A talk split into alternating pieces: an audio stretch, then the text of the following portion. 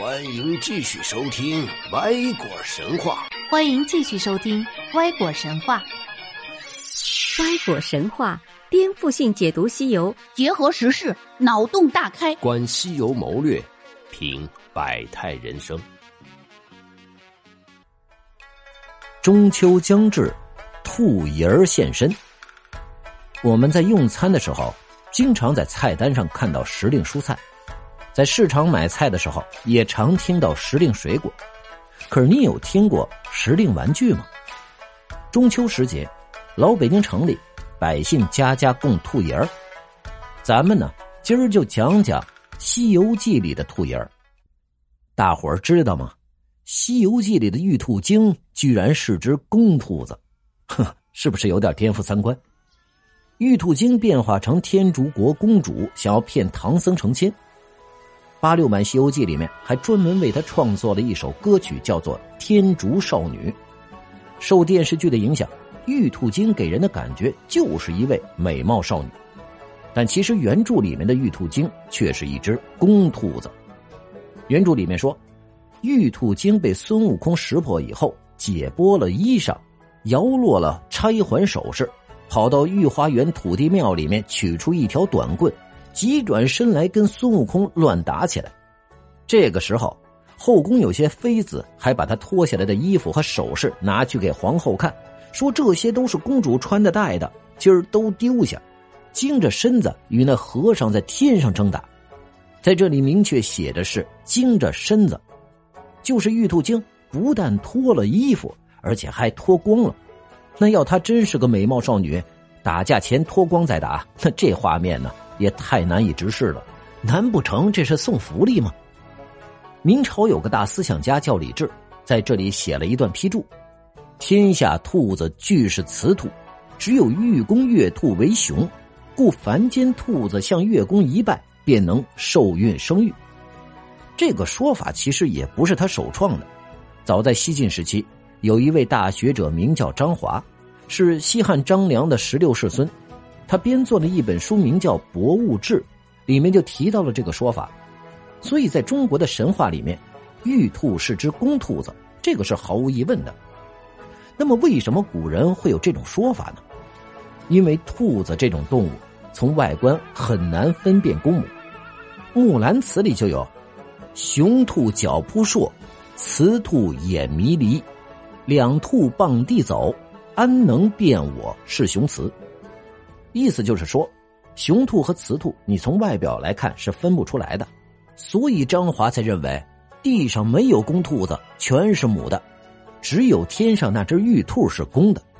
地上的母兔子朝天上的公兔子拜一拜就怀孕了，那么这就产生了一个细思极恐的问题：玉兔精是个公兔子，但他却想跟唐僧成亲，盗取唐僧的元阳。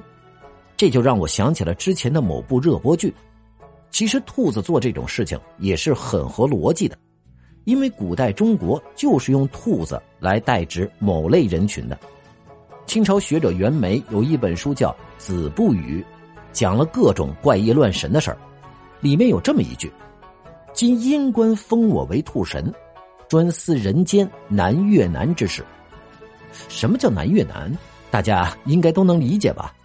北京话里面管某类人群也是叫兔爷，为什么兔子会跟这个扯上关系呢？那还是因为兔子很难从外表分辨公母，所以古人观察兔子交配，会认为兔子经常跟同性交配，于是兔子就变成了某类人形的代名词。好了，我们说回《西游记》，玉兔精的人设应该是一个浪荡少年，手拿一根短棍，打架前喜欢抱衣。这身上说不定还有刺青，这个形象其实很接近《水浒传》里面的九纹龙史进，而且他还可能有特殊的取向，这也是明清时期很多富家少年的爱好，连《红楼梦》里的贾宝玉也是如此。《西游记》塑造了玉兔精这么一个妖精，其实和明朝的社会风气有关，当然这也不是从明朝开始的，先秦两汉时期就已经有这样的故事了。比如，战国时期魏国的安西王也有个宠臣加伴侣，封号是龙阳君。有一次呢，魏王和龙阳君在河上钓鱼，这钓着钓着，龙阳君又哭了起来。魏王就问他：“你为什么哭啊，宝贝儿？是有什么不顺心的事儿吗？”龙阳君抽泣着说：“我们钓鱼钓上一尾会很高兴，可是如果再钓上来更大的，那么前一尾就被嫌弃了。”然后长叹一声说：“哎，我现在又何尝不是这样？大王宠我，所有人也得尊重和巴结我。可是，一旦其他美人见到我如此得宠，也会来争宠，肯定会有比我好看的人出现。等到那个时候，我和这些遗弃的小鱼又有什么区别呢？”说完，继续的嘤嘤嘤起来。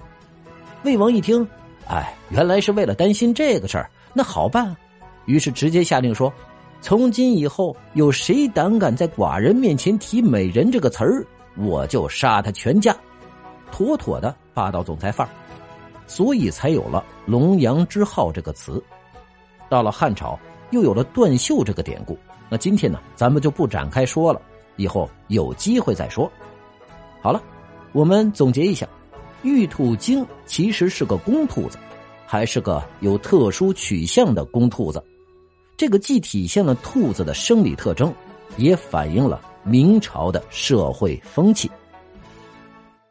有一些故事经典传承，百听不厌；有一种分析见解独特，意想不到；有一种聆听恍然大悟，醍醐灌顶。更多精彩内容尽在歪果神话，我们等你哦。